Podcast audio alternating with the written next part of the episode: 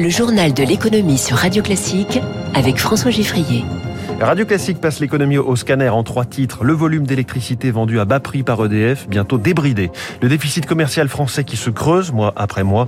Et puis les ventes de cigarettes en net recul depuis cinq ans. Dans cinq minutes, le Focus Eco, Jean-Luc Alexandre, PDG d'une de ces startups du nucléaire, Naarea, dont on parle, hein, pour assurer l'avenir de la filière. Il sera au micro de Radio Classique à 6h45. Le journal de l'économie sur Radio Classique. Le journal de l'économie qui démarre avec un geste attendu dans les prochaines heures, celui du gouvernement en faveur des ménages et des entreprises face à la flambée du prix de l'électricité. Il devrait demander à EDF d'augmenter le volume d'électricité nucléaire qu'il vend à ses concurrents à prix fixe. Prix aujourd'hui très avantageux, même vu le contexte, à 42 euros le mégawattheure, six fois moins en moyenne que les prix du marché. L'idée est donc de déplafonner ce volume d'électricité vendu à un prix imbattable qu'on appelle l'arène. Une mesure qui permettrait de contenir la hausse sur la facture des ménages, mais aussi des entreprises, notamment ces industriels très énergivores qui voient leur activité tout simplement menacée. Pour les petites entreprises aussi, l'enjeu est de taille. Émilie Vallès. Avec cette annonce, Yannick Chopin espère pouvoir renégocier à la baisse son contrat d'électricité avec son fournisseur, car aujourd'hui impossible de payer pour ce dirigeant d'une scierie située en Mayenne. L'année dernière, je payais 96 000 euros. Là, on m'a proposé un contrat à 600 000 euros. C'est stratosphérique. J'avais jamais entendu des augmentations pareilles. C'est l'arrêt de mort pour l'entreprise. En attendant, ce chef d'entreprise va louer un générateur pour produire de l'électricité avec du fuel. Cela va lui coûter deux fois moins cher. Pour tout ce qui est consommation de forte puissance, comme les gros moteurs pour couper le bois, ou pour l'assemblage des palettes, ça paraît tellement aberrant que j'endors mal la nuit. On se dit mettre un groupe électrogène, ça va consommer euh, du gasoil. On marche un petit peu sur la tête, hein. mais aujourd'hui, il n'y a pas le choix. Selon l'Uniden qui représente les industries grandes consommatrices d'énergie, il faut absolument augmenter ce volume d'électricité vendu à prix fixe. Sans cela, le surcoût pour ses adhérents est estimé à 1 milliard d'euros pour cette année, soit une hausse d'un tiers de leur facture d'électricité. Gildas Barrère de l'Uniden. L'avantage avec ce mécanisme, c'est qu'on viendrait réduire très fortement sous le milliard et on pense qu'on pourrait atteindre un impact limité à 500 millions d'euros. Ce qui est plus acceptable par rapport à la concurrence internationale. Ça redonne de l'air, ça redonne de la perspective. Reste que cette mesure pénalisera EDF. Le groupe va y perdre car il ne fait pas de bénéfices en vendant à ses tarifs. Émilie Vallès. Le projet de loi sur les indépendants arrive aujourd'hui à l'Assemblée nationale. Il doit porter plus de protection aux professionnels, notamment sur euh, leur patrimoine personnel, et puis un accès plus facile à l'allocation euh, chômage, l'allocation chômage pour les travailleurs indépendants. Le déficit commercial de la France a atteint en novembre un niveau record 9 milliards d'euros. Autre record, hein, celui du montant des importations 52 milliards 500 millions d'euros.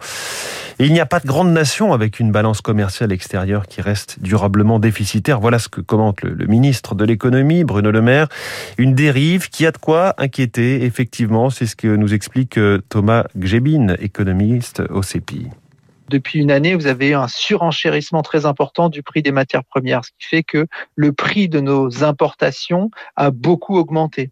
Deuxième facteur conjoncturel, la crise de la Covid-19 a affecté négativement deux points forts du commerce extérieur français, que sont le tourisme et l'aéronautique. Et enfin, il y a un facteur plus structurel, et c'est ça qui est le plus inquiétant, c'est que lorsque vous avez des déficits commerciaux euh, persistants, vous allez en gros substituer des importations à la production nationale. Et donc c'est pour ça que les gouvernements sont très inquiets par ce phénomène de désindustrialisation qui est intimement lié à ces déficits commerciaux. Ah, ce déficit commercial massif et qui se creuse, c'est un vrai motif de, préoccupation. C'est ce que nous dira François Vidal dans son édito économique tout à l'heure à 7h10. Une action collective contre Renault, c'est ce que s'apprête à lancer demain maître Christophe Legvac. En cause, le moteur 1 litre de TCE fabriqué en Espagne et au Royaume-Uni. 400 000 véhicules du groupe Renault-Nissan en sont équipés en France. De nombreux utilisateurs dénoncent une surconsommation d'huile, voire une casse moteur euh, autour des 50 50 000 km. Écoutez l'éclairage de maître Christophe Legvac. Nous avons été contactés par ce groupe Facebook qui, qui, réunit déjà plus de 3500 personnes et qui est très remonté contre Renault parce qu'il y a plein de témoignages à la fois de casse moteur et de personnes qui ont l'impression d'être méprisées par le service après-vente de Renault, qui les maltraite et qui essaie de les rendre responsables de ce qui s'est passé. Quand vous êtes dans un rapport individuel face à Renault, Renault est en position de force et vous impose sa ligne de conduite, son argument de défense, et vous savez pas comment vous faire respecter. En réunissant des centaines, voire peut-être des milliers de personnes, on espère inverser le rapport de force amener dans un premier temps Renault à la discussion. Et si jamais elle, se fait tirer l'oreille, nous avons les moyens de la poursuivre au pénal pour tromperie et mise en danger de la vie d'autrui. Il est 6h44. Parlons de l'état de santé d'un secteur qui nuit gravement à la nôtre. Le débat, le tabac continue de voir ses ventes reculer en France. Bonjour Eric Mauban. Bonjour à tous. Les chiffres révélés par les échos pour 2021 confirment la tendance engagée les années précédentes. Voilà, l'an dernier, les ventes de cigarettes ont reculé de 6,2%. Sur les cinq dernières années, la baisse ressort à 24,5%. C'est une bonne nouvelle car euh, avec le confinement, le télétravail et le climat anxiogène de la crise sanitaire, eh bien, les fumeurs auraient pu augmenter leur consommation. Eh bien non, cela n'a pas été le cas. Il faut y voir euh, les fruits de la campagne anti-tabac lancée en 2017. Elle s'est déclinée sous forme d'affichage dans les commerces de proximité, bar, pharmacie et via des vidéos diffusées sur le web et les mobiles. Autre mesure efficace, la hausse du prix du paquet. Il atteint désormais en moyenne 10 euros dans un marché qui se réduit. Certains fabricants ont su toutefois augmenter leur part de marché. C'est le cas de Japan Tobacco, euh, mais aussi de l'américain Philip Morris qui reste largement leader du marché avec une part de marché de 44%. Éric Moment pour Radio Classique. Le géant de l'eau et des déchets, Veolia, est parvenu à absorber son vieux rival Suez, dont il détient depuis vendredi soir plus de 86% du capital. Au terme de, son OPA et de plusieurs mois de bataille, on s'en souvient, le groupe a tout de même annoncé qu'il allait demander une réouverture de l'offre du 12 au 27 janvier pour les vendeurs retardataires.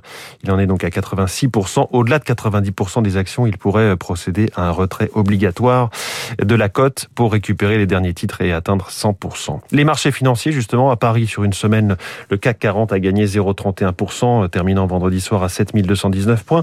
À Wall Street, sur l'ensemble de la semaine, le Dow Jones a reculé de 0,25%, le Nasdaq a abandonné 5,66%, le Nikkei en ce moment est stable à Tokyo à moins 0,03%. Il est 6h46. Dans un instant, le Focus Eco, comment va fonctionner ce petit réacteur censé produire de l'énergie à partir de déchets nucléaires? Jean-Luc Alexandre, PDG de Naharia.